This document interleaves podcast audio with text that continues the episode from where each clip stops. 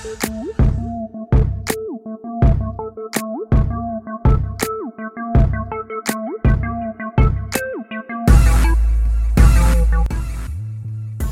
pessoal, tudo bem? Meu nome é Marcela Alves e esse é o nosso Empowercast. E como combinado, o tema de hoje é aprendizado de máquina e eu trouxe uma convidada muito especial para responder as nossas dúvidas. Olá, tudo bem? Se apresentei pra gente. Oi, Marcela, eu sou a entrevistada de hoje. Calma, pessoal, calma. Foi só uma brincadeirinha, tá? Eu trouxe uma pessoa de verdade para esclarecer todas as nossas dúvidas sobre aprendizado de máquina. Empresas como o Google e o Facebook trabalham com um aprendizado de máquina. Mas o que é aprendizado de máquina? Qual a relação disso de inteligência artificial e, principalmente, qual a relação disso com a nossa vida? No futuro, todo mundo vai ter que ter alguma noção de aprendizado de máquina. Para entender melhor esse assunto, a gente convidou a Fabiana Rodrigues de Góes, doutoranda da USP, e a gente quer que ela se apresente agora. Bem-vinda, Fabi! Oi, pessoal, meu nome é Fabiana Góes, eu sou doutoranda da USP. Eu trabalho com aprendizado em redes complexas, é, aplicado no contexto biomédico. É, mas antes de começar as perguntas, a, a, Fabiana se apresentou aqui, então a gente já pode chamar de Fabi. Já tá todo mundo de casa aqui, tá todo mundo apresentado. Eu sou a Marcela, ela é a Fabi a gente vai continuar com Fabi, tá? Até o final agora. Então é o seguinte, Fabi, a gente tem algumas perguntas aqui que o pessoal mandou pra gente pelo Instagram, pelo Facebook, e algumas perguntas que eu adicionei, né? Porque eu também não, não sou craque no assunto, não. A primeira coisa que o pessoal perguntou é sobre a relação dos conceitos de inteligência artificial e aprendizado de máquina. Tipo, a gente está lendo bastante coisa a respeito, mas não é muito explicado assim se esses dois assuntos têm relação se alguma área é sub-área da outra, tipo, você pode dizer onde que tá o aprendizado de máquina dentro do campo da inteligência artificial, quem é pai de quem, quem que inventou, quem que nasceu primeiro aí, quem foi o ovo, quem foi a galinha. Então, Marcela, é, nós podemos dizer que a IA né, é, o, é, uma, é a grande área e que o aprendizado de máquina é uma sub-área da IA. Né? Com, com o passar do tempo, a IA foi sendo aplicada para solucionar, tentar solucionar alguns problemas de alguns de diferentes domínios, né? E com o avanço tecnológico, uma grande quantidade de dados de vários tipos, de várias aplicações foi sendo gerada. E com isso, percebeu-se que era necessário o desenvolvimento de técnicas que fossem capazes de analisar e extrair informações é, úteis desse, dessa grande quantidade de dados. Então, a gente fala muito sobre dados, conjunto de dados, e o que seria? Uh, Para exemplificar de maneira simples, por exemplo, a gente pode pegar uh, informações sobre alunos de uma escola, né? Então, cada aluno tem uma informação de idade, uh, sexo, a série, matéria preferida e assim por diante. Então, um conjunto de alunos né, com essas informações formam o nosso conjunto de dados. Então, as técnicas de aprendizagem de máquina uh, trabalham em torno de um processo de inferência sobre um conjunto de dados. E isso possibilita que novos, novos dados, novas amostras que não são caracterizadas ainda possam ser caracterizadas baseadas em exemplos ou dados que foram observados já, né? Que já foram observados que já, já são caracterizados. Então, baseado nessa observação, a gente pode inferir né, e caracterizar novos, novos dados. Perfeito. Essa questão de dado, né? A gente está percebendo então que o aprendizado de máquina ele trabalha bastante com dado, né? É um campo que ele está se desenvolvendo agora, principalmente por conta da quantidade de dados que existe, né? A gente sabe que agora é a Google, voltando a falar da Google novamente, é a empresa que tem mais dados na história, né? Também nunca se produziu tanto dado.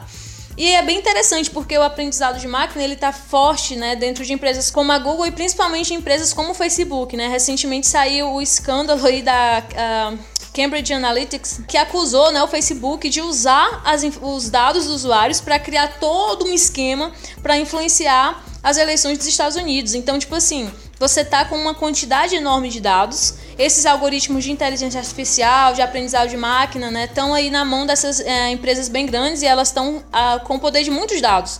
Isso é mais um motivo que a gente achou super interessante trazer alguém aqui para falar sobre aprendizado de máquina. Mas sendo um pouco mais uh, generalista, vamos dizer assim, Fabi, eu queria que tu falasse um pouco, assim, no nosso dia a dia, quais são as aplicações que as pessoas veem de aprendizado de máquina, né? Aquela pessoa que não é cientista da computação, onde é que a pessoa vê aprendizado de máquina no seu dia a dia hoje? Bom, Marcela, é, o aprendizado de máquina, é, ele está bem presente no nosso dia a dia, né? E bem presente uh, tanto na, no, na parte empresarial, né, de mercado, quanto na parte acadêmica. O aprendizado de máquina hoje em dia é aplicado em muitas áreas né, do conhecimento e no mercado. Então, hoje em dia, a gente utiliza muito internet, rede social e é onde a gente pode enxergar muito o aprendizado de máquina. Um exemplo bem, bem próximo né, do nosso cotidiano, principalmente quem é fã de filmes e séries, é, é o Netflix, né? A questão da, do, do, sistema de recomendação do Netflix. Isso é uma. É, isso tem a presença do aprendizado de máquina, tem o aprendizado de máquina por trás. Porque, baseado em um filme que você assistiu, o Netflix te recomenda outros filmes semelhantes, do mesmo gênero, ou de um gênero parecido, ou com atores, é, sei lá, ou com o mesmo ator e etc. Então, é isso que a gente chama de sistema de recomendação que tem a questão do aprendizado por trás, tá? Outra questão também que está envolvida em recomendação é quando a gente está navegando num site de compras, né? Conforme você vai pesquisando um item nesse site, o, o site vai te recomendando outros itens, ou do mesmo tipo, ou até relacionados. Por exemplo, ah, eu procuro por um guarda-roupa. O site pode te é, indicar uma cômoda, por exemplo, tem a ver, de certa forma, com guarda-roupa. Então, isso também é um, um, sistema de recomendação que tem um aprendizado por trás. Baseado no seu histórico de pesquisa, ele está te indicando é, algo novo que você não pesquisou, mas que tem relação com aquele teu histórico. A gente pode enxergar também essa presença da, do aprendizado de máquina, da recomendação uh, dentro do aplicativo Waze, né, que baseado de, em informações de tráfego e das informações que são baseadas nas informações passadas por vários usuários, ele te dá a melhor rota, né? A rota que naquele momento pode ser a mais eficiente, né? Então, é, baseado no, no histórico, nas informações, né, nos dados enviados pelo, pelos usuários naquele momento, o Waze trabalha em cima disso, trabalha em cima desses dados para inferir uma informação útil para você naquele momento. Uhum. É isso, essa questão do Waze é muito legal mesmo, assim. Se você, se você for pegar um mapa e vai colocar da minha casa pro restaurante X ou tipo pra minha casa pro entrevista de emprego, por exemplo. O mapa ele vai te dar uma opção, mas o que que acontece se aquela opção que o mapa te deu, por exemplo, o Google Maps te deu aquela opção, o que, é que vai acontecer se, na, é, se naquele caminho que foi te passado acontecer um acidente lá? Então vai estar tá um trânsito horrível, então você não vai conseguir passar, vai chegar atrasado e se você estiver numa entrevista de emprego marcado lá, quem sabe para trabalhar com aprendizagem de máquina, vai perder, né? Então o, o aplicativos como esse ele é muito interessante, ele está ali atualizando em tempo real. Então mesmo que você tenha, né, uma distância em quilômetros, vamos dizer assim, pequena entre o lugar que você está e o lugar que você quer chegar, ele analisa se aquela distância pequena é a mais eficiente naquele momento. Então, eu acho essa aplicação do Waze eu acho muito fantástica. Porque ele, ele consegue se reestruturar, tipo, ele não depende de um carro. Se um carro quebrar, tá tranquilo, porque tem vários outros carros para sustentar o banco de dados. Isso é muito, muito legal. Então, então toda vez que vocês é, observarem que Toda vez que um site ou um aplicativo dá uma opção para vocês ou algo parecido, então vocês podem desconfiar que por trás, por trás disso tem algum algoritmo que está analisando ou o histórico né, de vocês, né, de busca e etc., ou analisando os dados passados de outros usuários, né, para recomendar algo específico para vocês. É, como essa, como o, o, processamento de dados, né, o aprendizado de máquina, ele precisa de uma quantidade muito grande de dados para tomar conta dessa quantidade enorme de dados, ele precisa de computadores muito potentes. Então é comum, né, que as, as instituições que tenham poder para processar esses dados sejam as empresas e também é super comum que essas empresas usem o aprendizado de máquina para tentar ganhar mais clientes e etc, né? Como é o caso, ah, por exemplo, do Spotify, né? É, quando você entra lá no seu Spotify, tem o seu mix diário, né? Lá que ele com, começa a fazer vários pacotinhos de músicas para você e aquilo ali é baseado no seu gosto musical. E a tendência é que você fique lá mexendo naquele aplicativo por horas. Eu recentemente eu li um artigo né, sobre as questões das profissões que vão desaparecer com o aprendizado de máquina e com a IA.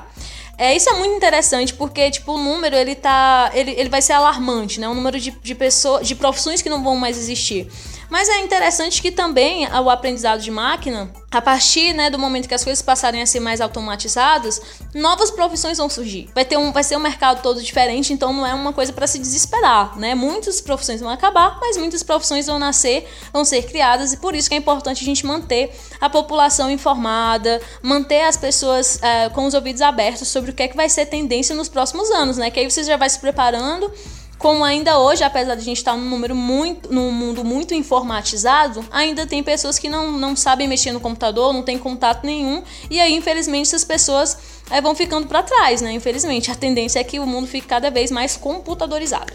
Ah, quando a gente vê esse nome, né, aprendizado de máquina, a gente já imagina tipo um robô que tem um cérebro lá e tá tudo conectado no cérebro do robô, o robô sabe fazer tudo.